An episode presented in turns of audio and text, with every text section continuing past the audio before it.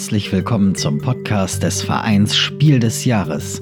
Vielen Dank, dass unser Podcast wieder auf euren Geräten und in euren Ohren gelandet ist. Mein Name ist Jan Fischer. Diese Folge ist wieder eine dieser Folgen, in denen ich nicht so viel zu erzählen habe, nämlich ein spielerisches Quartett. In diesem Format bringen drei Jurymitglieder und ein Gast jeweils eine aktuelle Spiele-Neuerscheinung mit und besprechen darüber. In dieser zweiten Ausgabe des spielerischen Quartetts unterhalten sich die Jurymitglieder Manuel Fritsch, Stefan Kessler und Nico Wagner. Als Gast vervollständigt Astrid Diesen das Quartett. Astrid Diesen ist seit 2002 Redakteurin der Spielezeitschrift Fairplay. Die Moderation der Runde übernimmt Manuel Fritsch. Ich wünsche viel Spaß. Herzlich willkommen zum spielerischen Quartett hier beim Podcast von Spiel des Jahres e.V. Mein Name ist Manuel Fritsch und ich habe heute drei wunderbare Gäste mit mir hier an diesem virtuellen Quartetttisch sitzen und wir reden über vier Spiele und diskutieren heiß und innig und leidenschaftlich über folgende Spiele. Wir reden heute über The Castles of Tuscany, über Aeons End, Spirits of the Wild und Killer Cruise und jeder von uns, jede von uns hat ein Spiel mitgebracht und stellt dies ausführlich vor. Ich freue mich sehr. Ähm, erstmal ein fröhliches Hallo in die Runde. Hallo. Hallo. Hallo. Schön, euch hier dabei zu haben. Und ich würde sagen, wir steigen auch direkt ein. Steff, du hast uns Spirits of the Wild mitgebracht und erzählen uns mal kurz, um was es in diesem Spiel geht. Ähm, Spirits of the Wild ist ein Spiel für zwei Spielerinnen und ähm, ist ein Strategiespiel, so wie das draußen dran steht. Ähm, das mysterische Strategiespiel um wertvolle Steine. Und um besagte Steine, da geht es eben. Wir haben ein Tableau vor uns liegen und dort sammeln wir diese Steine nach gewissen ja, Bedingungen, zum Beispiel gleichfarbige Steine oder verschiedenfarbige oder Drillinge oder alles von jeder Farbe. Und die Steine, um die kämpfen wir. Die liegen nämlich in der Mitte in so einer kleinen Schale aus und wenn wir am Zug sind, haben wir verschiedene Karten, die wir einsetzen können, um an diese Steine zu kommen. Und die sind ganz unterschiedlich gewählt. Da gibt es solche, wo man einfach einen Stein aus dieser Schale nehmen kann oder dass man sogar zwei nehmen kann. Oder, falls eben keine Steine mehr drin liegen oder einem nicht gefallen, dann kann man eine Karte umdecken und kann neue Steine dort reinfüllen. Aber das möchte ich natürlich nicht so gerne machen, weil mein Gegner dann auch die Möglichkeit hat, diese Steine wieder zu nehmen. Und so entsteht ein ganz schöner Schlagabtausch und immer geht es darum eben, ja, wie kriege ich die Steine, die ich gerne haben möchte? Gehe ich irgendeinen Kompromiss ein? Oder ja, wie gestalte ich das Ganze, um diese passenden Steine zu bekommen? Dazu gibt es noch eine Farbe an Steinen, die sind so durchsichtig und die leiten das Spielende ein. Und zwar nämlich genau dann, wenn fünf von diesen durchsichtigen Steinen im Spiel sind und im Spiel heißt damit entweder in meinem eigenen Tableau oder in dem vom Gegner oder auch in dieser kleinen Schale liegen, endet das Spiel sofort. Und dadurch hat es immer so, einen, ja, so eine Dynamik drin. Es kann jederzeit, ist es die Möglichkeit, man zieht irgendwie Steine raus und das Ganze ist dann beendet. Dazu gibt es noch einen Kojoten, das ist so eine ganz schöne Figur, die da mit dabei liegt. Und die kann ich einsetzen, ähm, damit der Gegner in einem Bereich, in einem Segment, dann keine Steine mehr einsetzen kann. Und wenn ich meine ganzen Karten, die vor mir liegen, die diese Aktion eben darstellen, eingesetzt habe, dann kann ich auch entscheiden, eine besondere Aktion ähm, auszuwählen. Die liegt dann eben nicht bei mir, sondern so in der allgemeinen Auslage. Dann kann ich irgendwas ganz Besonderes machen und dann sind all meine ganzen Karten wieder aktiviert. Das heißt, wir haben offene Informationen. Ich sehe ganz genau, was der Gegner an Möglichkeiten hat. Aber der Zufall spielt eine gewisse Rolle, denn in diesen Beutel, was als nächstes für Steine gezogen werden, das weiß man natürlich nicht. Und damit hat immer, immer eine Unberechenbarkeit drin aber man kann trotzdem immer so ungefähr wissen, was passieren könnte. Also wenn ich irgendwie noch einen blauen, blauen Stein haben möchte, dann sehe ich schon, ich habe schon zwei, mein Gegner liegen schon drei, dann sind schon nicht mehr so viele Steine da davon und dann muss ich mir auch überlegen, ja, rentiert sich die Taktik dann darauf noch zu gehen oder möchte ich mir auf was anderes konzentrieren? Ja, das Spiel bietet die Möglichkeit, den Gegner auch ein bisschen, ja, in eine gewisse Ecke zu spielen. Also wenn ich dann schon sehen kann, ah, das sind seine, seine Optionen, die er noch hat, das kann er noch tun, dann wähle ich eben etwas aus, dass der vielleicht seine Karten nicht mehr so gut einsetzen kann. Oder ich mache genau in dem Moment, wenn derjenige sich denken würde, er nimmt sich irgendeinen Stein aus dieser Schale, dann nehme ich vorher alle weg und zwinge ihn sozusagen nachzufüllen. Und das ist so eine, ja, so eine Sache, die ich ganz gerne mag, dass man so ein Spiel zwischen den beiden hat, also ein richtiges klassisches Duell, ohne dass es allzu gemein wird. Also das ist schon noch auf so einem Level, wo ich sagen kann, ich spiele schön mit dem anderen, bringe ihn aber auch so ein bisschen in die Zwickmühle Und es ist noch eine gehörige Portion Glück dabei, wo man auch immer sagen kann, naja, wenn noch der andere Stein gekommen wäre, hätte das Ganze ganz anders ausgesehen. Und ich kann dann sagen, ja, ich probiere es nochmal und möchte nochmal eine Partie wagen. Ich habe relativ viele Partien davon gespielt und bin dem Ganzen immer noch nicht leid. Also ich habe jedes Mal doch wieder eine große Überraschung, wie das Spiel läuft. Denn gerade durch dieses variable Ende kann ich im Vorfeld einfach nicht gar nicht sagen, wie das läuft. Ich hatte Partien, die waren nach fünf Minuten rum und ich hatte Partien, die haben eine halbe Stunde gedauert. Und jedes Mal wusste ich dann eigentlich nicht, wie soll ich jetzt am besten spielen, weil ich kann die Spieldauer ja gar nicht abschätzen. Das ist Spirits of the Wild so ein bisschen von der Mechanik, so ein bisschen vom Thema. Eingebettet ist das Ganze ja in so einen, ja, man sieht so äh, Sternbilder und die sind dann eben so als Eule, Hase, Biber, Lachs und Schildkröte betitelt. Aber eigentlich hat es damit nichts zu tun. Im Grunde ist das was sehr Abstraktes, was man tut, aber eben in so einer ja, bequemen, schönen Zeiteinheit auch zu spielen. Das wäre jetzt erstmal so, was ich jetzt so in den Raum werfen möchte und bin sehr gespannt darauf, was ihr dazu sagen könnt und ob euch das auch so gut gefallen hat wie mir.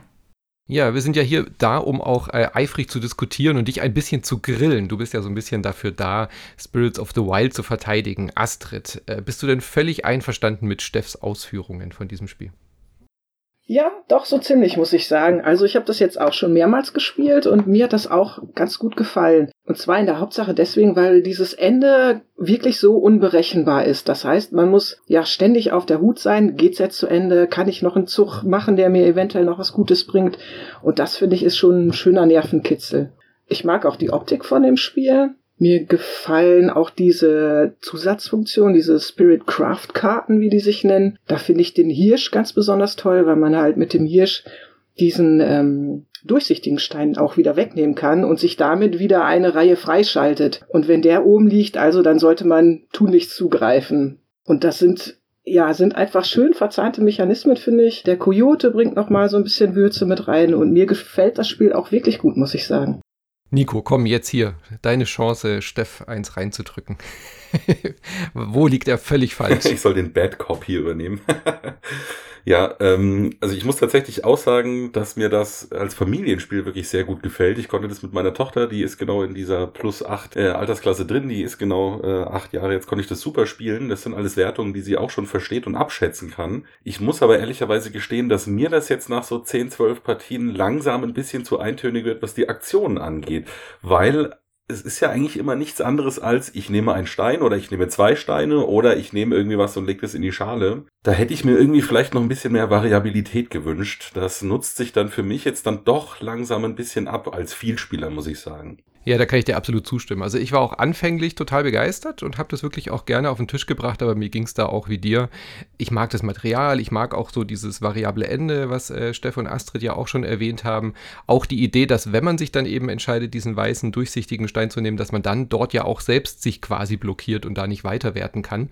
Wunderschöne Idee, tolles Material, aber es kommt jetzt einfach auch nicht mehr auf den Tisch, weil es dann doch immer wieder sich eigentlich identisch spielt, Steff. Kannst du das nachvollziehen, dass man eigentlich immer das Gleiche macht? Oder ist es so ein Vielspieler-Jammerproblem? Jetzt hast du es mir gerade in den Mund gelegt, was ich sagen wollte. Ich glaube, das ist ein typisches Vielspielerproblem. Denn ich habe das wirklich relativ oft auf dem Tisch gehabt, wo auch Leute dann gekommen sind, sich angeschaut haben und sofort angezogen waren, erstmal von der Optik. Das war nämlich ganz schön, was die Arzt gerade gesagt hat, mit dem, dass der Coyote auch so nett aussieht und dass es schon erstmal so ein kleiner Hingucker ist. Was macht ihr denn da genau und wie sieht das denn aus? Und man ganz schnell die Regeln erklären kann, weil das ist sowas, ja aufs Grundlegende reduziert. Da musst du Paare sammeln, da ist das gleichfarbig. Und ja, was mache ich bei dem Ganzen? Du machst einfach das, was auf deinen Karten, die du vorne hast, dran steht. Klar, jetzt könnte man sagen, wie kann ich das Spiel auf ein Vielspielerniveau heben? Dann könnte ich natürlich sagen, es gibt variable Aktionskarten und man zieht sich immer welche und macht das Ganze dann unten ja eben so variabel, dass da immer was anderes liegt und ich jedes Mal was Neues zu entdecken habe und ähm, das wäre natürlich eine gute Möglichkeit, das dem zu bedienen, aber ich glaube, das Spiel wollte das gar nicht. Ich glaube, das wollte auf genau diesem Niveau auch irgendwie stehen, dass das eben, und das hat der Nico schon gesagt, auch wirklich ein Familienspiel ist. Also dieses empfohlene Altersabgabe ist ab 10 und dadurch haben sie das auch wirklich geschafft, weil ich kann mit dem Spiel auch lernen, also daran zu kommen und das nächste Mal sagen, ah, das kann ich jetzt besser machen, jetzt kann ich mal diese Karten kombinieren. Dadurch hat man halt das, das offen gelassen. Aber natürlich kann ich dem jetzt nichts dagegen sagen.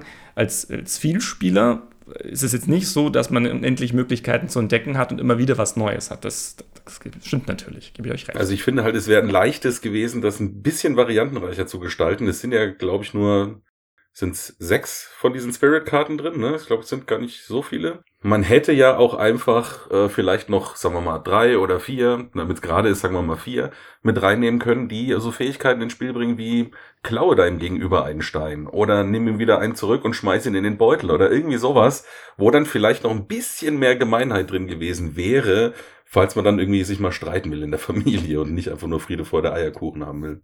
Aber wir wollen ja das Spiel für das äh, bewerten, was es ist. Und äh, das hat man jetzt, glaube ich, auch ganz gut äh, rausgehört. Das kann ich auch bestätigen. Für Familienspieler und Spielerinnen ist es äh, genau richtig. Das, was Steff ganz am Anfang gesagt hat, es ist nicht zu gemein. Also man stellt sich zwar den Kojoten hin und ärgert sich so ein bisschen, aber das ist eher so ein leichtes Foppen, so ein bisschen mit, äh, mit, mit, mit Grinsen. Aber es ist nicht so, dass man sich irgendwie komplett alles zerstört. Und das habe ich ja schon durchaus auch erlebt, dass es da Tränen am Tisch gibt. Und das kann bei Spirits of the Wild nicht so, nicht so schnell passieren. Dafür ist es dann immer noch zu märchenhaft und zu, zu nett in seiner Art. Wunderbar, dann würde ich sagen, kommen wir doch zum nächsten Spiel. Kurz nochmal die Zusammenfassung. Spirits of the Wild heißt bei uns auch äh, auf Englisch Spirits of the Wild ist vom Designer Nick Hayes und bei Mattel erschienen und haben wir ja schon gesagt, ein reines Zwei-Personen-Spiel. Astrid, dann kommen wir doch mal zu deinem Titel Castles of Tuscany. Wir bleiben bei den englischen Namen, obwohl es sich um einen deutschen Autor handelt. Richtig. Und äh, es gibt auch gar keinen deutschen Namen dafür. Es heißt tatsächlich auch im Deutschen The Castles of Tuscany. Und es ist ein etwas größeres Spiel als das Spirits of the Wild. Es für zwei bis vier Personen, bewegt sich auf Kennerniveau, ist auch erst ab zehn Jahre. Und was machen wir in diesem Spiel? Wir wollen unsere, unseren kleinen Spielplan, den bauen wir aus drei Spielplanteilen zusammen, die zeigen Sechseckfelder. Da wollen wir unsere Castles draufbauen. Oder sagen wir mal, da wollen wir eine Landschaft mit Städten und einem Castle und ähm, Feldern zubauen, um natürlich am Ende mit den meisten Punkten das Spiel zu gewinnen. Dieses Spiel ist für mich ein sehr leichtgängiges, denn um diese kleinen Sechsecke auf meine Spielplanteile zu puzzeln, brauche ich tatsächlich Karten. Mit Karten bezahle ich das Ganze. Die Karten ziehe ich mir vom Nachziehstapel. Das kennen wir so schon auch aus Zug um Zug. Das Besondere an dem Spiel wiederum ist, dass ich meine Aktionen, und es sind im Prinzip nur drei, entweder Karten ziehen oder ein Teil aus der Auslage für mich reservieren oder ein kleines Sechseckteil auf meinen Plan puzzeln, dass ich diese Aktion nochmal zusätzlich boosten, also aufwerten kann mit sogenannten Bonuskärtchen. Das ist die eine Sache, die für mich das Spiel so besonders macht. Und zum anderen ist es dieses Punktekonto, was wir bedienen. Wir haben also in der Mitte unserer Auslage ein großes, kreisförmiges, ja, was ist das? Sieht aus wie so ein Türklopfer. Da tragen wir jede Runde unsere Punkte ähm, außen ab auf dem grünen Bereich und am Ende der Runde, wir spielen drei Runden, übertragen wir unsere Punkte in den inneren Kreis. Der innere Kreis, das sind nachher die Punkte, die die zählen. Und so bekommen wir halt jede Punkt, Runde Punkte dazu. Unser Punktekonto schwillt an und unser roter Marker wandert immer schön weiter. Und das finde ich also wirklich gelungen an diesem Spiel. Klar kennt man das auch schon aus anderen Spielen, aber gerade das jetzt im Kennerbereich zu finden, das finde ich schon recht toll. Ich finde das Material gelungen. Ich finde die Spielertableaus sehr gelungen. Da sieht man noch mal, dass auch die einzelnen Sechseckfelder, also puzzle ich eine Burg, darf ich was Bestimmtes machen, oder lege ich einen Steinbruch drauf, bekomme ich einen Marmor, mit dem kann ich wieder was machen, dass also diese einzelnen Sechseckfelder selber noch eine bestimmte Funktion haben. Und ich finde es gerade auch im Kennerbereich super gut verortet, weil das wirklich dann auch Lust macht auf mehr, also auf mehr Spiel, vielleicht noch mal tiefer in die Materie Spiel einzudringen. Das ist für mich wirklich so ein Türöffnerspiel, um einfach wirklich tiefer in die Spielewelt noch einzudringen. Ich glaube, wir haben viel zu diskutieren hier bei The Castles of Tuscany, vermute ich jetzt mal. Nico Steff, ich weiß bei euch, dass ihr es auch schon sehr viel gespielt habt. Wer will zuerst? Wem brennt es zuerst auf der Zunge? Ja, dann drängel ich mich mal vor, Steff. also ein Kritikpunkt, den ich schon mal habe, ich finde es dann tatsächlich für vier Personen ein bisschen zu lang. Also dafür macht man dann irgendwie doch immer das Gleiche. Ich finde es ein super Zwei-Personen-Spiel. Da gefällt mir es richtig gut. Da geht es wirklich flott von der Hand. Ähm, es geht zack, zack, zack, Zug nach Zug. Zu viert sitzt man dann manchmal wirklich ein bisschen da und wartet, weil die anderen grübeln und dann macht man eben, ja, ich ziehe zwei Karten und dann warte ich wieder eine Runde. Also das äh, hätte mir da ein bisschen anders besser gefallen.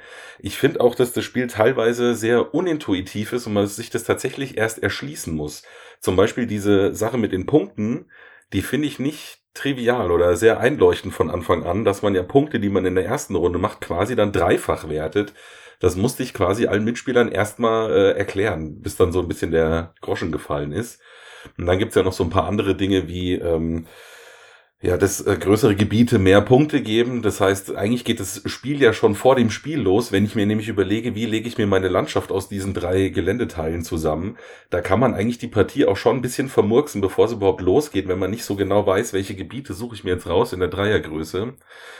Ja, dann gibt's so ein paar Aktionen, ähm, wie zum Beispiel mit diesem Bonusplättchen, was man kriegt, wenn man die, die blaue Landschaft bebaut. Da ist dann der, das Joker-Teilchen, was man kriegt aus Holz, auch wieder blau. Manche Mitspieler haben dann gedacht, sie dürfen das wieder nur auf blau legen. Also hier und da fand ich so ein paar kleine redaktionelle Feinschliff-Sachen nicht ganz so gut gelungen, muss ich sagen. Weiß nicht, Steffi, geht's dir da? Ja, du hast mir schon ein bisschen was vorweggenommen, aber ist klar, das passiert nun mal. Aber ich, genau da kann ich auch einsteigen. Grundsätzlich gefällt mir das Spiel wirklich gut, aber ich möchte jetzt ein bisschen eben diese andere Rolle einnehmen, ein bisschen dann, ja, auf Salz in die Wunde streuen vielleicht so. Ich sehe es nämlich auch so, dass es nicht besonders zugänglich ist, was die Anleitung betrifft. Also das sind schon einige Stellen da, wo ich denke, das hätte man besser schreiben können, um eben gerade diese, ähm, die jetzt vielleicht nicht so viel spielen, besser abzuholen. Da, wenn ich da eben kurz einhaken darf, die ähm, englische Regel ist um Längen besser. Also alle Fragen, die wir hatten, und die hatten wir tatsächlich auch bei der deutschen Regel, das ist wirklich auch einer meiner Kritikpunkte, die ist wirklich grottenschlecht, die deutsche Regel. Und die englische, die klärt im Grunde alle Fragen. Jetzt kann man natürlich nicht erwarten, dass alle so viel Englisch können. Ne? Also ich weiß gar nicht, was da bei Ravensburger passiert ist, dass die so eine Regel rausgebracht haben. Ja, vor allem ist es unverständlich, weil es ja ein deutscher Verlag ist. Es ist ja bei Ravensburger bei Alea erschienen. Man geht ja davon aus, deutscher Autor Stefan Feld, dass die Anleitung auf Deutsch eigentlich die Vorlage gewesen sein muss für die englische. Normalerweise würde man ja erwarten, dass sowas bei der Lokalisierung passiert, dass da sich da Fehler einschleichen. Und hier ist es genau andersrum, dass die Lokalisierung in die Fremdsprache wahrscheinlich auch diese Fehler aufgedeckt hat, aber da der die Feedbackschleife irgendwie gefehlt hat. Ja, gebe ich dir absolut recht. Im Englischen ist es ja auch übrigens ein ganz anderes Spiel. Ne? Da findet es ja im 15. und nicht im 17. Jahrhundert statt oder irgendwie anders. Das ändert Stimmt. alles, Nico, natürlich. Nein, also da möchte ich mich äh, anschließen bei Steff und äh, bei, äh, bei euch allen drei eigentlich die, die Anleitung macht wirklich Probleme. Man äh, muss da wirklich auch so ein bisschen sich durchkämpfen, wenn man dann aber diese Hürden überwunden hat. Also wir haben auch beim ersten Mal völlig falsch gespielt, wie man diese Punkte überträgt und so weiter. Trotz dieser ganzen Mängel ist es, glaube ich, das Spiel, was ich dieses Jahr bis jetzt am meisten gespielt habe, weil ich einfach immer wieder Lust darauf habe. Und Steff, sorry, du warst ja noch nicht ganz fertig, aber da möchtest du vielleicht auch anschließen. Es macht einfach unfassbar viel Spaß trotzdem, trotz dieser ganzen Kritikpunkte, die man hat. Also mein sportlicher Ehrgeiz ist bei dem Spiel auf jeden Fall geweckt wann, es gibt ja schon diese, ja, diese These, die die ganze Zeit durchgeht, dass dieses eine Plättchen, wo man eben plus eine Karte bekommt, besonders stark ist und dass ich auch immer den meinen empfehle, nimmt doch am besten als Anfänger diese Karte, weil dann habe ich nochmal jemanden, gegen den ich das austesten kann und dagegen eben anzukommen. Das weiß ich bis jetzt noch nicht, wie ich das zu werten habe. Ob ich das eigentlich etwas finde, wo ich sage, das ist vollkommen okay, dass es etwas gibt, was sozusagen ähm, ja, situativ jetzt besser ist, dass man halt immer mit, der, mit dem Bonus weiterkommt. Oder ob das eher so ein Nachteil ist, wo man sagt, ja, eigentlich sollte man immer diesen nehmen. Denn ja, diese eine Karte mehr ziehen ermöglicht halt einfach sehr viel mehr, wenn man in dem Spiel ist und einfach nicht weiß, in welche Richtung es läuft. Das bringt halt immer was. Wohingegen die anderen sehr situativ sind. Man kann versuchen, drauf zu spielen, aber es kann dann eben auch funktionieren, dass es eben umsonst gewesen ist. Und das weiß ich immer noch nicht, wie ich es einsortieren soll. Aber noch viel stärker ist doch die Marmorstrategie, finde ich. Wenn man die Marmorstrategie fährt, also das heißt, diese, wenn ich einen Steinbruch baue, bekomme ich einen Marmor. Wenn ich diese Marmoraktion aufgewertet habe, bekomme ich noch mehr Marmor. Und mit jedem Marmor darf ich einmal pro Zug einen Extrazug machen. Und das bringt mich doch nach vorne ohne Ende. Ja, müssen auch Marmorplättchen ausliegen und ich muss die Marmorkarten dazu gezogen haben. Und wenn ich dann wenn es irgendwie blöd läuft, dann liegt da kein Marmorplättchen aus in der Mitte und dann sitze ich plötzlich auf dieser Strategie fest und kann das eben nicht fahren. Aber irgendein Marmor kommt immer. Mhm. Und dann nimmt der Gegner ihn extra weg, hatte ich auch schon gesehen. Klar. Aber man sieht an der Sache nämlich ganz genau das. Es ist ein Spiel, was äh, beides erfüllt. Nämlich, es hat diese sehr, sehr geringe Einstiegshürde. Also man kann das Spiel wirklich, wenn man wenn man es schon ein paar Mal gespielt hat, anderen Leuten in fünf bis zehn Minuten so erklären, dass man anfangen kann zu spielen. Hier, du ziehst Karten, wenn du gleiche Karten hast, legst du ein Plättchen aus, hier nimmst du eins, fertig. Das sind die ganzen Aktionen, die du hast. Jada, jada, jada. Los geht's. Und das gefällt mir wunderbar. Ich kann ein Kennerspiel auf den Tisch packen mit Leuten, die auch nicht so firm sind und kann direkt losspielen auszuspielen, habe aber trotzdem, Nico, diese, diese Möglichkeiten, die wir bei dem vorherigen Spiel eben nicht hatten. Ich kann mich selbst auch challengen. Also ich kann sagen, okay, ich probiere es heute mit der Marmor-Taktik oder ich probiere mal die orangen Bonusmännchen zu sammeln. Vielleicht aber ja auch mit dieser Variante. Oder ich könnte auch das mal ausprobieren. Oder ich gehe zuerst auf die roten Städte und so weiter und so fort. Also diese Möglichkeiten an ganz, ganz, ganz viele unterschiedliche Arten, ähm, Siegpunkte zu erreichen in diesem Spiel, verschiedene Taktiken auszuprobieren, trotzdem diese Zugänglichkeit, das finde ich, ist halt eine große Stärke hier. Ja, da muss ich dir ja schon recht geben oder euch allen recht geben. Es ist auch tatsächlich ein Spiel, was nach wie vor bei uns immer wieder gerne auf den Tisch kommt. Genau dieses Erforschen, Erkunden des Spiels, das macht dann tatsächlich den Reiz aus, wenn man so diese erste Partie mal überwunden hat und es Klick gemacht hat. Allein schon auch dieses Timing gefällt mir auch wirklich gut, gerade weil man eben Punkte in der ersten Runde öfter wertet ja, sich zu überlegen, gehe ich jetzt halt schnell drauf, ein großes Gebiet in der ersten Runde zu machen oder wann nehme ich mir vielleicht irgendwelche äh, Teilchen, die es mir ermöglichen, gleich noch eine Aktion zu machen, wie die Festung zum Beispiel. Ja, das ist wirklich äh, schön, diese ganzen Kombinationen rauszusuchen und bei den ganzen Möglichkeiten, die man hat, sind das viele Kombinationen, die man ausprobieren möchte. Ein Kritikpunkt hätte ich auch noch. Was heißt Kritikpunkt? Aber das kann so ein bisschen negativ aufstoßen, dass wenn es nicht läuft, läuft's nicht.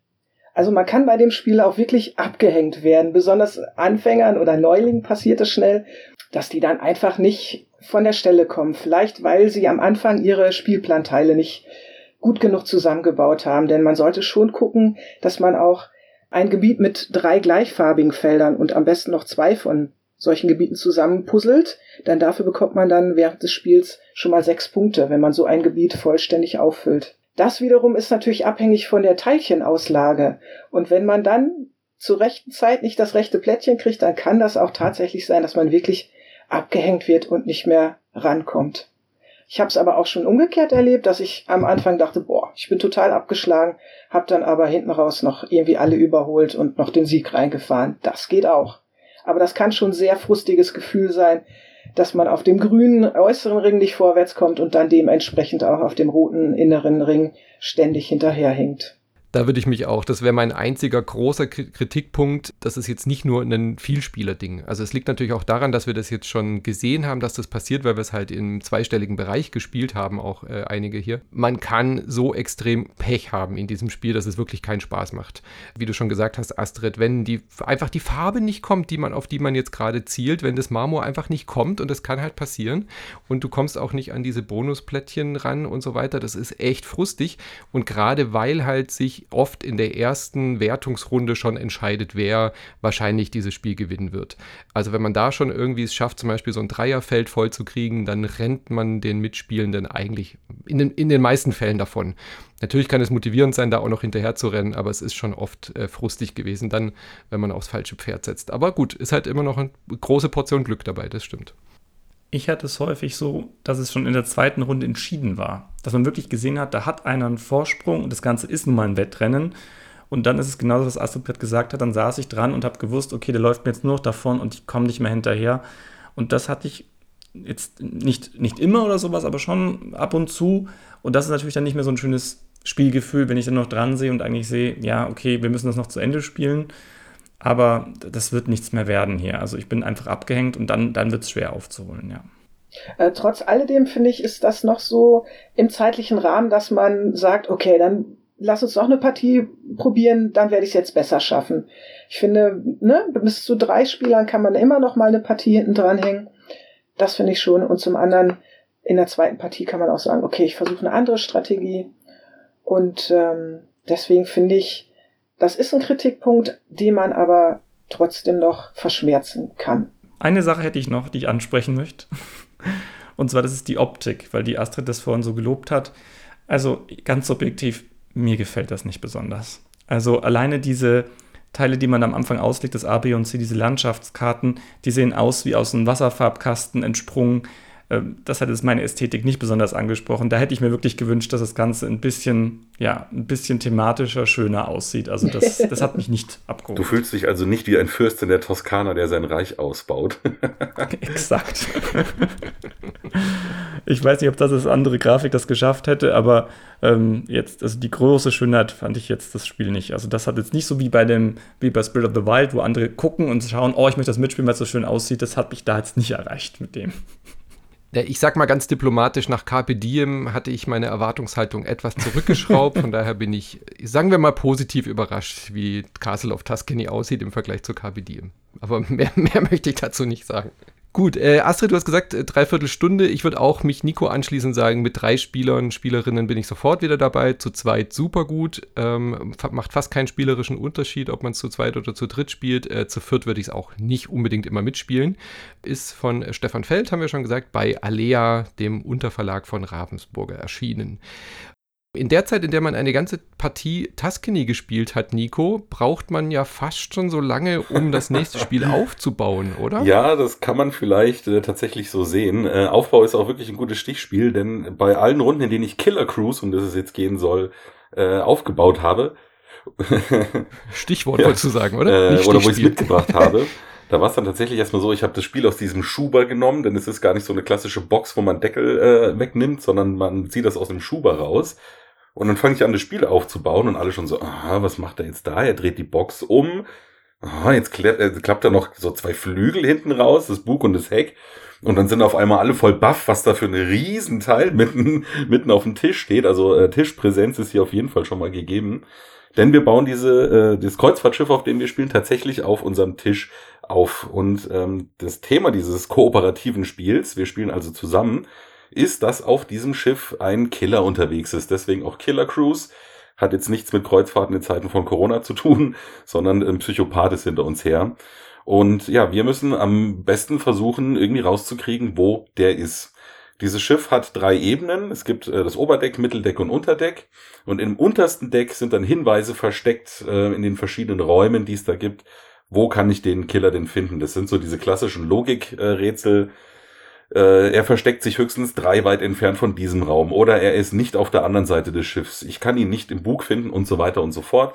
Und wenn ich dann genügend Hinweise habe, kann ich irgendwann eingrenzen, in welchem Raum sitzt er denn. Und genau das müssen wir zusammen versuchen. Das Problem ist, der Killer ist nicht untätig, sondern ähm, wir haben Handkarten, über die wir das Spiel spielen.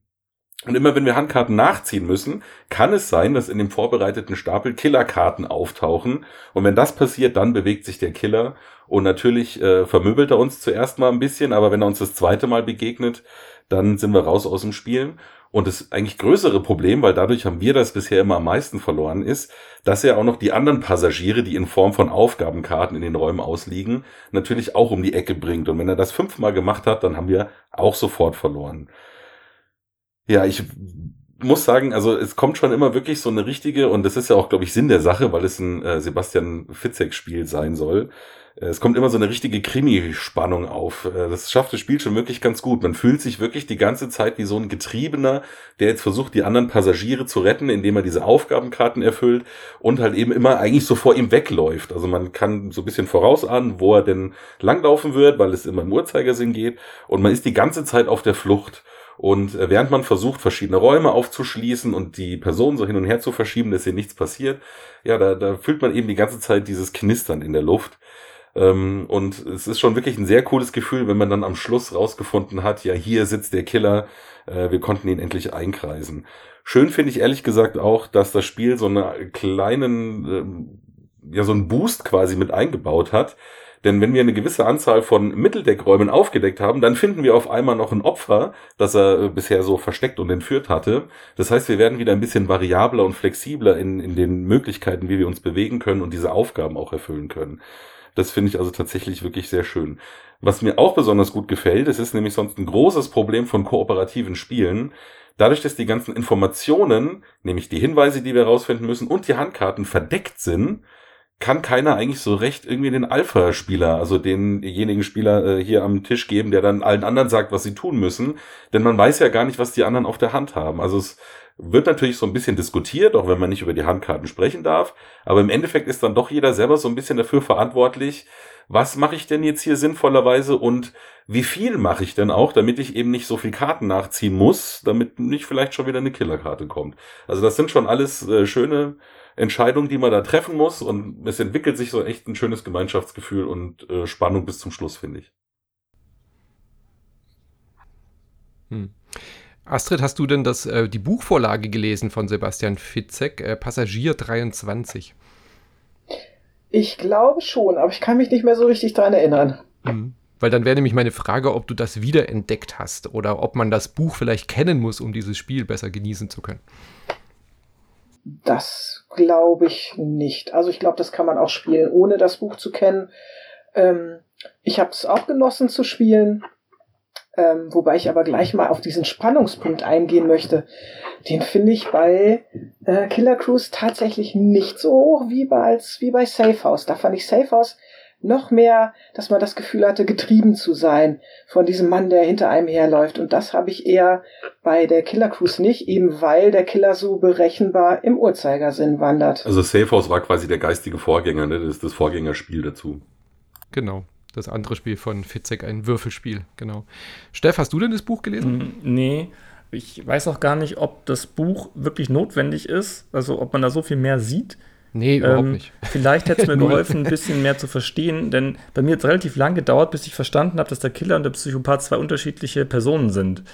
Das hat mich am Anfang ganz irritiert, weil der Killer, der bewegt sich die ganze Zeit auf dem Deck und den Psychopathen, den müssen wir finden, der hat sich irgendwo versteckt. Und ich habe am Anfang gedacht, das wäre die gleiche Person und dann haben irgendwann die Leute zu mir gesagt, ja, das habe ich bis gerade eben auch noch hab, gedacht. Ach so. Und dann habe ich irgendwie als die Regeln Ja, deswegen habe ich es auch gerade so erklärt. Ja. okay. Darauf hat meine Frage abgezielt, ob das jemand erklären kann. Mir hat das nämlich auch mein Sohn beim Spielen erklärt. Der hat auf einer Klassenfahrt das Hörbuch gehört und der hat uns auch erst darauf hingewiesen, dass es eben zwei unterschiedliche Personen sind, weil ich die ganze Zeit auch da saß und gesagt habe, warum suchen wir denn den Killer? Der ist doch die ganze Zeit da, der, der rennt doch hinter uns her. Was soll denn das? Ich habe das auch null verstanden und da, da schafft es die Anleitung auch nicht, äh, das einem irgendwie klar zu machen. Also Jetzt wisst ja, das steht ganz, das stand, steht in diesem kleinen blauen Einleitungstext, ne? Den muss man wirklich schon echt lesen, damit man das überhaupt dann voreinander kriegt. Killer und Psychopath, wer ist denn das überhaupt? Dann habe ich mir auch gedacht, inwieweit sind das Begriffe, ja, die jetzt so familientauglich sind, also über Killer und Psychopath.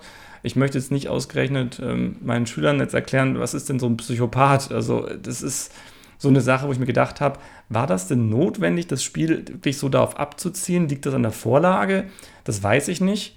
Ich sehe bloß, dass das Cover, wenn ich mir das angucke, sieht das wirklich gruselig aus. Also Killer Cruise in Rot geschrieben, das Killer, und dann sieht man dieses Schiff, was auch noch mit so roten Lampen so beleuchtet ist. Also da geht man so richtig, denke ich mir, oh, okay, das ist ein richtig böses Spiel. Also da kriegt man so dieses Thriller-Gefühl so ein bisschen mit. Und dann baue ich das auf und da sind da Comicfiguren drin. Und das widerspricht sich für mich irgendwie so ein bisschen. Also da habe ich auch das Gefühl, okay, es sind Comicfiguren, aber das ist der Killer und es ist ein Psychopath hier. Aber die Oma bekommt eine Halskrause, wenn der Killer sie zum ersten Mal erwischt. Das, ja, das hat für mich irgendwie nicht zusammengepasst. Da ist die Geschichte nicht stringent erzählt worden ja, Sebastian Fitzek ist aber halt nicht bekannt als Kinderbuch-Krimi-Autor. Also ich habe auch die Diskrepanz, dass Sebastian Fitzek halt Bücher für Erwachsene schreibt, die wirklich Thriller lesen wollen. Der Verlag, der Moses Verlag jetzt hier, die Rechte hat, so ein Spiel gemacht hat, was aber eigentlich eher für, für eine Drei-Fragezeichen-Gruppe irgendwie illustriert worden ist oder TKKG oder so. Also wenn da jetzt die drei Fragezeichen drauf wäre, hätte ich mich nicht gewundert. Da bin ich voll bei Steff. Für mich ist das auch total der Bruch, ein Familienspiel ähm, mit dieser Vorlage zu machen weil das Spiel selbst, unabhängig jetzt von Fitzek, ist ja wirklich ein schönes Familienspiel eigentlich. Aber da ist thematisch für mich auch irgendwie so ein Bruch drin. Hm, ist interessant. Das ist bei uns nie irgendwie jemandem aufgestoßen, aber ich kann natürlich vollkommen nachvollziehen, wenn ihr das jetzt so sagt. Äh, ja, stimmt schon, aber war bei uns, wie gesagt, nie ein Problem. Nö, bei mir auch nicht. Aber dann lass uns über die Spielmechanik reden, Astrid. Hat die dir denn besonders viel Spaß gemacht? Hat die überhaupt nicht funktioniert? Wie hast du die empfunden? Doch, das hat schon gut funktioniert.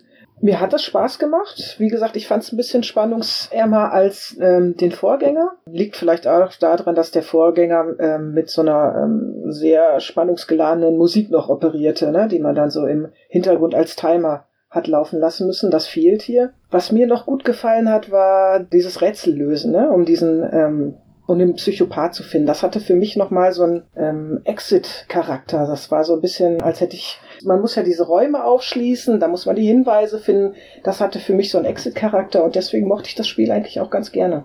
Da habe ich mir ein bisschen mehr von versprochen tatsächlich. Also bei den ersten Partien, da ging es mir so wie dir, dass ich gedacht habe, ach cool, so ein bisschen Puzzle lösen ist es ja. Und das ist ja auch ganz clever gelöst, dass beim, beim Aufbau werden die ähm, Hinweise gemischt, sortiert, nach einem bestimmten Mechanismus so ausgelegt, dass man auch, wenn man mehrmals dieses Spiel spielt, eben nie genau weiß, in welchem Raum ist jetzt der, denn der, der Psychopath. Und eben dieses Ausschlussverfahren aber dann trotzdem sich wie ein echtes Rätsel anfühlt und nicht komplett zufällig ist. Da habe ich erst gedacht, oh clever. Und nach einigen Partien war dann aber ganz oft bei uns so das Ding, naja, irgendwie muss man dann doch raten am Ende. Ähm, ich weiß, dass es dir auch so ging, Nico. Ähm, ganz oft ist die Situation aufgetaucht, dass man am Ende so eine 50-50-Chance hat, selbst wenn man irgendwie die meisten Hinweise hat. Und da fehlte für mich so das Letzte, was halt die Exit-Reihe besonders gut hinkriegt oder auch Unlock oder solche Rätselspiele, dass man halt wirklich das Gefühl hat, man hat einen Fall gelöst. Und hier hat man ganz oft das Ding, ja, okay, ich habe jetzt aus gut Glück das Falsche geraten, ist jetzt aber auch ziemlich frustrierend. Ja, da muss ich mich jetzt ein bisschen selber grillen quasi. Ich äh, muss da schon zustimmen. Das kann tatsächlich passieren. Das liegt aber, glaube ich, dran, dass, ähm, also es ergibt sich aus dem Spiel heraus. Man ist irgendwann in der Situation und sieht den Kartenstapel und weiß, okay, wir haben jetzt gleich verloren, wir könnten jetzt weiterspielen, aber dann hat er uns quasi gleich, um noch mehr Hinweise zu kriegen und dann ist man quasi gezwungen zu raten, weil es einfach sonst anders verloren werden würde. Das ist natürlich nicht so glücklich. Eine Partie hatte ich tatsächlich, ähm, das war glaube ich die Nummer 24, also 24 verschiedene Setups sind da vorgegeben, die man spielen kann. Da war das so, wir haben dann im Nachhinein alle Hinweise mal angeguckt und es gab tatsächlich nur einen Hinweis, der am Schluss festgenagelt hätte, in welchen, in welchen Raum müssen wir denn eigentlich rein, um rauszukriegen, wo der sich jetzt befindet. Und das dann irgendwie schon ein bisschen unglücklich, weil einfach durch die Gegebenheiten, welche Karten man kriegt und so, kann man nicht äh, realistisch gesehen alle Räume aufschließen, um alle Hinweise zu finden. Und dann verkommt es halt in dem Fall doch auch ein bisschen zu einem Glücksspiel, ob ich jetzt diesen einen Hinweis tatsächlich finde oder nicht. Steff, du als unser Krimimeister, was sagst du dazu?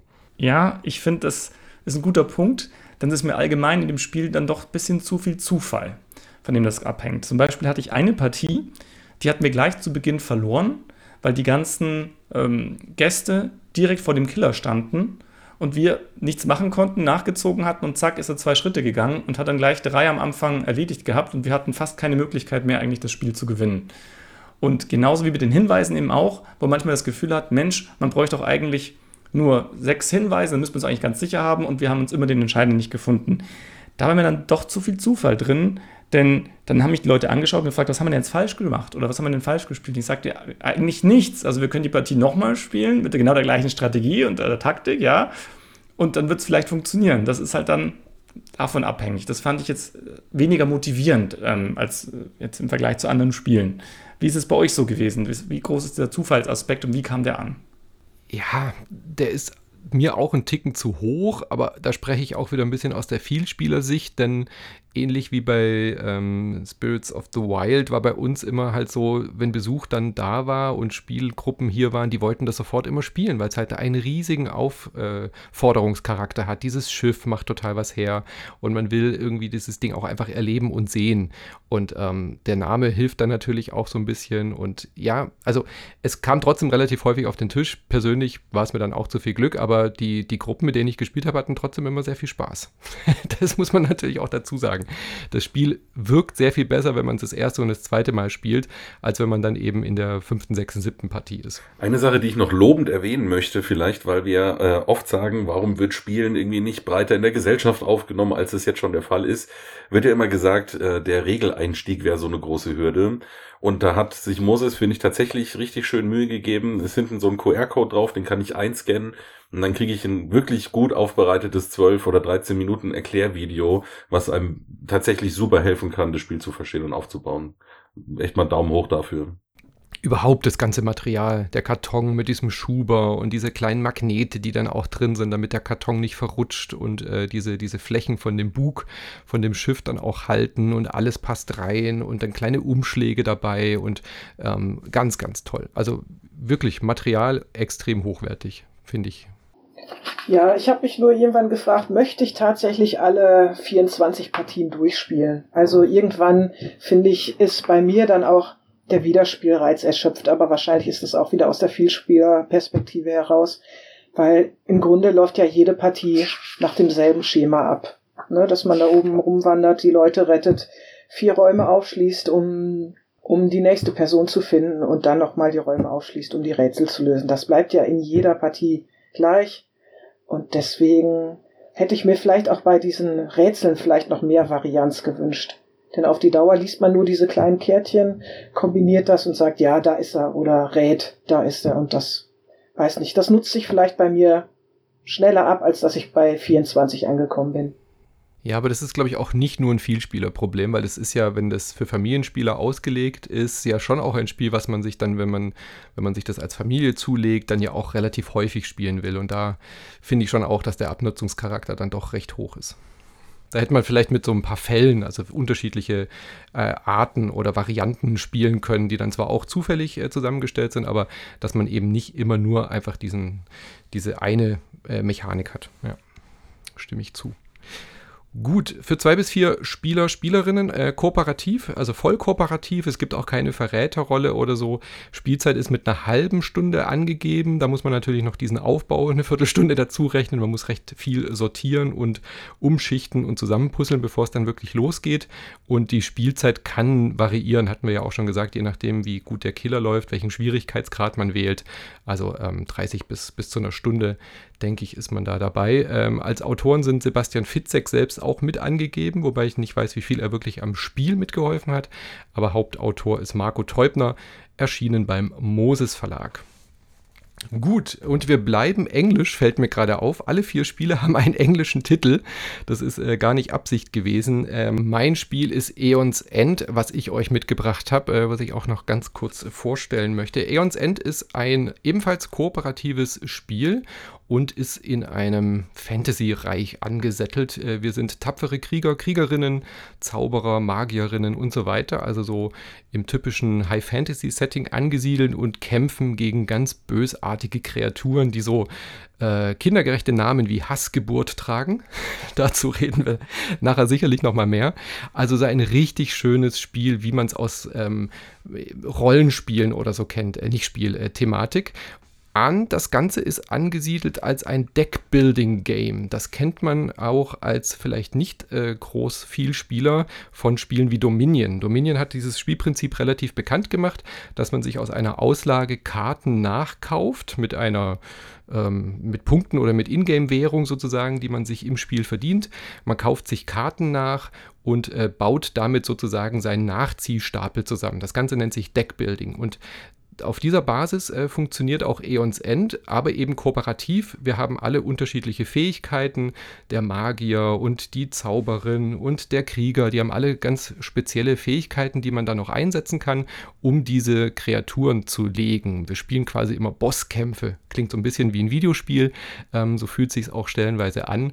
Diese Kreaturen haben immer ebenfalls Spezialfähigkeiten. Also zum Beispiel kämpfen wir, kämpfen wir gegen eine riesige Spinne, die ständig irgendwelche kleinen ähm, Kreaturen loslässt und erst wenn wir diese ganzen Kreaturen erledigt haben, können wir ihr irgendwie Schaden zufügen. Und unsere Aufgabe ist es, die Festung zu beschützen. Also wir müssen nicht nur auf unsere eigene Lebensenergie, auf unsere Gesundheit achten und auf unsere Mana und so weiter, also die Zauberenergie, sondern eben auch unsere Festung beschützen. Genau, und wir gewinnen entweder kooperativ, gemeinsam, indem wir diese Kreatur erledigen, oder wir verlieren gemeinsam. Und das ist für mich auch der große Reiz bei Aeons End, dass man ein sehr, sehr starkes Gemeinschaftsgefühl in diesem Spiel hat. Und äh, dieser Spannungsmoment, den wir auch bei Killer Cruise gerade schon angesprochen haben, das war für mich äh, das absolute Highlight in Eons End, so auf den letzten Drücker mit der letzten Kraft, mit der letzten gemeinsamen Anstrengung, dann doch noch es zu schaffen, diese Kreatur zu erledigen oder auch motiviert zu sein, weil man verloren hat. Also selten war ich so motiviert, ein Spiel sofort nochmal zu spielen, obwohl wir richtig auf die Mütze gekriegt haben. So, Deswegen finde ich, ist Eons End ein fantastisches Spielerlebnis. So, ihr habt nichts dagegen zu sagen, dann können wir ja Schluss machen. Vielen Dank. Weil es mir so schwer fällt, da was Negatives zu finden. Okay, ich glaube, dann bin ich die Einzige, die dieses Spiel nicht so gerne mochte. Also ich bin mit dem Spiel nicht warm geworden. Für mich hat dieses Spiel null Atmosphäre. Das ist für mich ein Abarbeiten dieser Rädchen, also dieses Monster auf Null zu setzen ich hatte nicht das Gefühl, dass das irgendwie so eine gemeinschaftliche Leistung war. Ich glaube, mir haben auch einfach Monsterfiguren gefehlt, um mich da besser reinzuversetzen. Also ich hatte eher das Gefühl, dass das so ein für mich eher so ein technisches Ding war. Ich muss, das hier, ich muss mir jetzt Karten kaufen, um den, um den Boss da runter zu prügeln. Und das war irgendwie so nichts, was mich abgeholt hat. Wobei ich verstehen kann, dass Leute es gut finden. Interessant. Also für dich hat sich nach Arbeit angefühlt, oder? Ja, an Arbeit will ich nicht sagen. Also es ist ja auch kein äh, sehr komplexes Spiel. Also man kommt schnell rein, man äh, es es ist eigentlich klar, was man tun muss. Man guckt sich dann die Karten an und kauft sich dann halt das Beste oder von dem man meint, das ist das Beste jetzt, was zur Strategie passt. Aber irgendwie fand ich das dann auch repetitiv. Ich dachte, ja, ich kaufe mir wieder Karten. Ja, das Monster verliert wieder ein paar Punkte. Und so war das für mich wirklich irgendwie, ja, mechanisches Erlebnis. Äh, ja, also ich muss da ein bisschen zustimmen. Also gerade dieses, äh, dann kommt ein neuer Plan wieder hin äh, bei dem Gegner. Dann muss ich da wieder Zeitmarker drauflegen. Das nächste Mal, wenn der kommt, muss ich erst die ganze Reihe abarbeiten an Sachen, die da schon liegen und so. Ich kann das schon nachvollziehen. Mich hat tatsächlich eher ein bisschen was anderes gestört. Und zwar, der, der Steff hat mich ja schon ganz lange heiß auf das Spiel gemacht. Der hat es ja schon auf Englisch gespielt, würde er bestimmt gleich erzählen. Ähm, und deswegen wusste ich ja schon, wie begeistert er davon gewesen ist. Und äh, ich war so ein bisschen auf diesen Unique Selling Point, also dieses einzigartige Feature, was dieses Spiel angeblich haben soll, gespannt. Nämlich, dass äh, im Gegensatz zu anderen Deckbildern das Deck nicht gemischt wird, sondern man dreht es halt um und vermeintlich kann man dann sich so ein bisschen das Deck vorausplanen. Aber hey, im Endeffekt muss ich sagen, ist das nur ein Gimmick. Also das hat noch in keiner Partie tatsächlich irgendwie eine Rolle gespielt. Ja, es gibt zwei, drei Karten, die bedingen sich gegenseitig, die legt man dann natürlich halt clevererweise übereinander ab. Aber ansonsten war das für viele meiner Mitspieler, ehrlich gesagt, äh, auch eher so ein Ding, was sie so ein bisschen verwirrt hat. So, hä, welche Karte darf ich jetzt wann, in welcher Reihenfolge ablegen? Warum kann ich nicht einfach alle auf einmal hin und so? Also das fanden dann viele auch eher als störend. Und ähm, auch dieses Reihenfolgedeck, also es ist ja nicht so, dass wir im Uhrzeigersinn irgendwie dran wären und dann kommt wieder der Gegner, sondern wir haben ein Kartendeck, das steuert, wer wann dran kommt. Und dadurch kann das halt immer jede Runde anders laufen und zufällig verteilt sein das fanden wir dann irgendwie auch nicht so spannend. Also es war dann sogar eher manchmal nervig. Es kann ja passieren, dass man äh, als erster dran ist und dann erst wieder als letzter in der Runde und vorher machen alle anderen Züge und man guckt halt dann zehn Minuten zu, während sie eben relativ mechanisch ihre Sachen abarbeiten. Weiß ich nicht, hat mich dann auch nicht so überzeugt. Und dann, das ist aber jetzt sehr subjektiv eine persönliche Sache, das ist äh, kein Spiel, was ich aufgrund des Themas irgendwie sehr gerne raushole. Es ist Entertainment, es macht mir dann im Endeffekt, trotz allem, was ich gesagt habe, so viel Spaß, dass ich es ab und zu gerne mal spiele. Aber ich bin dann doch immer irgendwie von dem Thema so ein bisschen abgeschreckt. Also es macht mir einfach keinen Spaß, in eine Welt abzutauchen, wo Hassgeburten rumlaufen und so. Das, man kann jetzt auch sagen, gut, der hat einen Stock im Hintern, aber das ist für mich irgendwie kein Entertainment. Das ist für mich alles zu dunkel, zu düster und so. Das weiß ich nicht, gefällt mir dann irgendwie tatsächlich ja auch vom, vom Thema her nicht so. Steff, was machen wir denn mit denen? Ich weiß auch nicht. Ich weiß gar nicht, wo ich ansetzen soll. also, wo ich zustimmen kann, fangen wir mal so an, ist, dass das Spiel sich an einer Stelle wie Arbeit anfühlt. Das ist aber tatsächlich nicht während des Spiels für mich, sondern am Anfang des Spiels. Denn das Zusammenstellen dieser Decks das hat mich genervt. Also immer zu sagen, okay, jetzt spielen wir den Charakter und die Zauber suchen wir aus und dann suche ich die raus dann und dann kommt das auf den Tisch und dann wird ein Marker hier hingelegt und dann wird das aufgebaut. Das hat mich eher genervt, der Verwaltungsaufwand. Aber sobald wir mal das Spiel auf dem Tisch gehabt haben und ich drin war, hat sich das für mich nie nach Arbeit angefühlt. Denn ich mag diese Progression da drin. Also das am Anfang können wir eigentlich gar nichts. Dann machen wir ein oder zwei Schaden, wenn überhaupt, und müssen noch entscheiden, auf den wir dann den Schaden machen. Und später werden die Zauber immer besser. Also dann kann ich mir plötzlich die guten Zauber kaufen und dann mache ich eben mehr Schaden oder bekomme noch weitere Fähigkeiten dazu, dass ich plötzlich mir Karten angucken kann, ein bisschen absehen kann. Und das Erlebnis kommt auch dadurch zustande, dass der Gegner so ein eigenes Deck hat und ich eigentlich nie genau weiß, was er als nächstes tut. Und ich mir nur denke, um Gottes Willen, hoffentlich macht er nicht als gleiches das. Und gemeinsam zittert man und hofft, der hoffentlich bei dieser Karte, wer als nächstes dran ist, ist nicht der Gegner, dass wir noch was machen können, bevor das nochmal alles ausgelöst wird. Ich fand, das Spiel hat einen tollen Spannungsbogen, der so richtig bis zum Ende hin aufbaut. Ich habe ganz häufig gehabt, dass am Ende so noch eine Hoffnung besteht und dann kommt es zum Höhepunkt und dann entscheidet sich die Partie. Und das das hat wirklich sehr gelungen gemacht. Also dadurch habe ich immer so, war ich so involviert drin und ich habe da schon was erlebt. Also Manu? Ja, absolut. Und äh, das, was Nico gerade gesagt hat, mit äh, sich über Hassgeburt wundern, ich finde, das ist einer der besten Namen, die ein, ein Gegner je hatte in irgendeinem Brettspiel.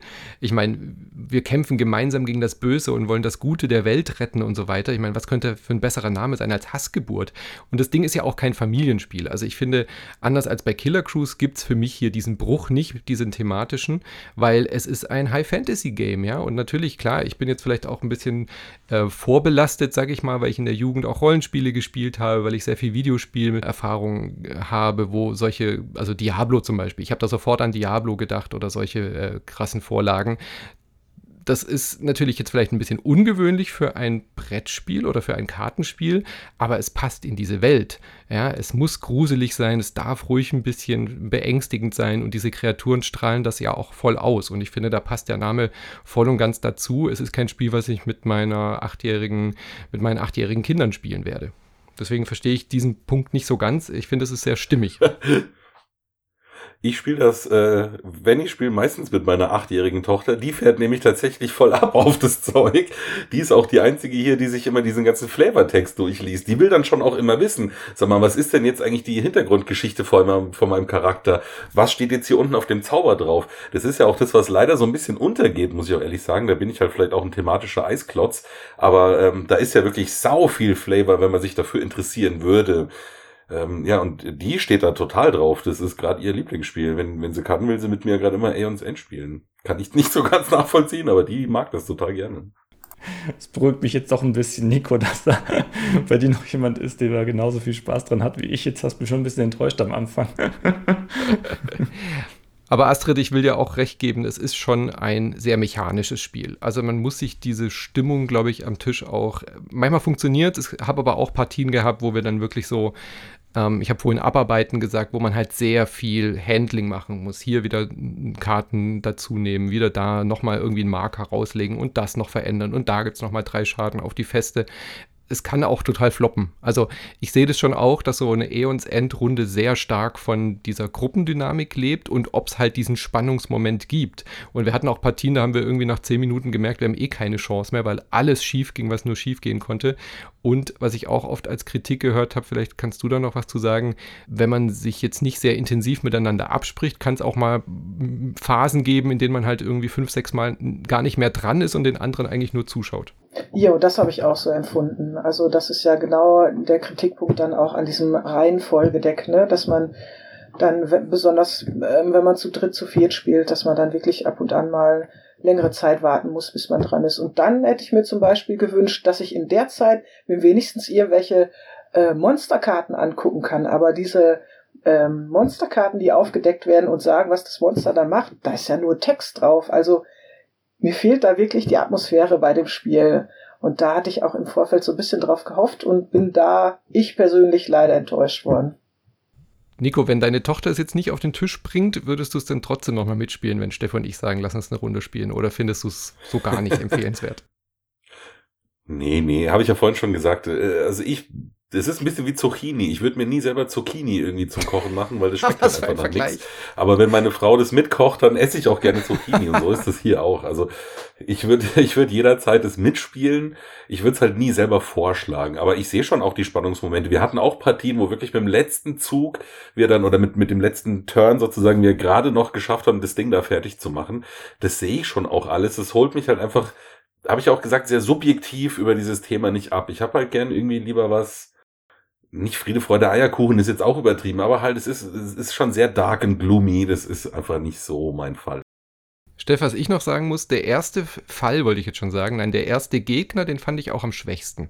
Also es sind ja vier Bossgegner in diesem ersten Set drin, also es gibt auch schon erste Erweiterungen äh, von Frosted Games, ähm, aber Eons End ist ja ein riesiges Universum. Also im englischen Bereich gibt es ja schon etliche Versionen. Das ist jetzt ja der Einstieg in Deutschland, die erste Version, die bei uns jetzt auf Deutsch erscheint. Und der erste Boss, der ist so okay, der macht auch ähm, ja, der, der zeigt zumindest so, die, wie das Spiel funktioniert, aber das Spiel entfaltet sich eigentlich erst, wenn man dann wirklich auch diesen, diese Extra-Hürde geht und nicht das vorgeschlagene äh, Deck nimmt und auch die zweite, dritte, vierte Gegner-Varianz ausprobiert. Äh, da wird es dann erst richtig gut, finde ich. Also das ist eigentlich ein bisschen schade, dass man bei, beim ersten Erlebnis vielleicht auch ein bisschen enttäuscht sein kann. Das sehe ich jetzt gerade gar nicht so, weil gerade dieser erste Gegner, den brauche ich, um in das Spiel reinzukommen. Der ist mechanisch nämlich so einfach, dass ich wirklich sagen kann, fangt mit dem an. Also die Hassgeburt ist den, den man es erstmal besiegen muss, um reinzukommen. Und der ist auch leicht zu spielen. Denn die späteren, ja, da wird schon einiges geboten an Varianz und das ist, ähm, also selbst für mich immer eine Überraschung gewesen, was macht denn der Boss jetzt? Okay, das ist wieder völlig anders. Gerade dieser eine, der mit der ähm, Korruption, heißt es, glaube ich, anfängt und ich mir immer denke, oh, das ist ja gut, was er mit mir macht und das ist ja total gut, was für Karten der mir da so gibt und plötzlich stelle ich fest, uh, jetzt hat er mir so viel gegeben, jetzt wird es langsam, dass es nach hinten ausschlägt, ja. Das fand ich super interessant, dass es da so eine breite Varianz noch gibt, also dass man diese Bosse so anders gestalten kann, dass sich das Spiel auch ganz anders spielt. Und das merkt man halt eben auch im Englischen, sind so viele verschiedene ähm, Varianten schon erschienen und verschiedene Bossgegner und das Legacy-Spiel dazu. Und ähm, ja, erfreut sich dann eine große Beliebtheit und mich, mich verwundert es nicht.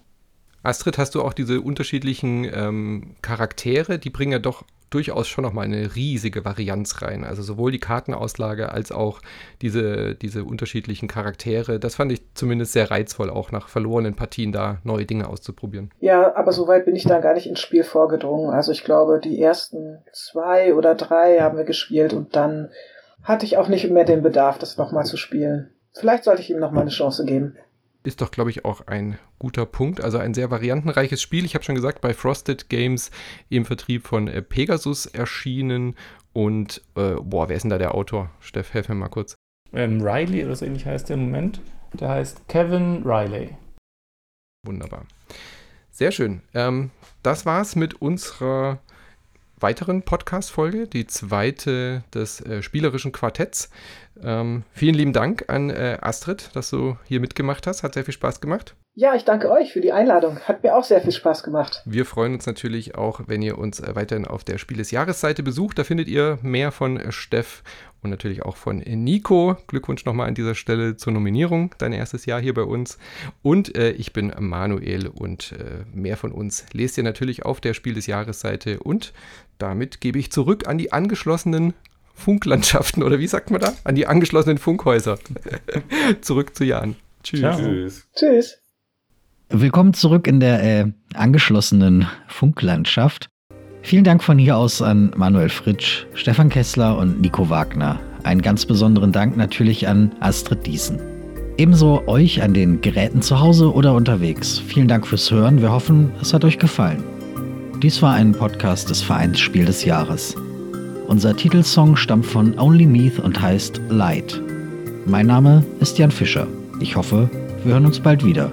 Bis dahin bleibt gesund und selbstverständlich hört nicht auf zu spielen.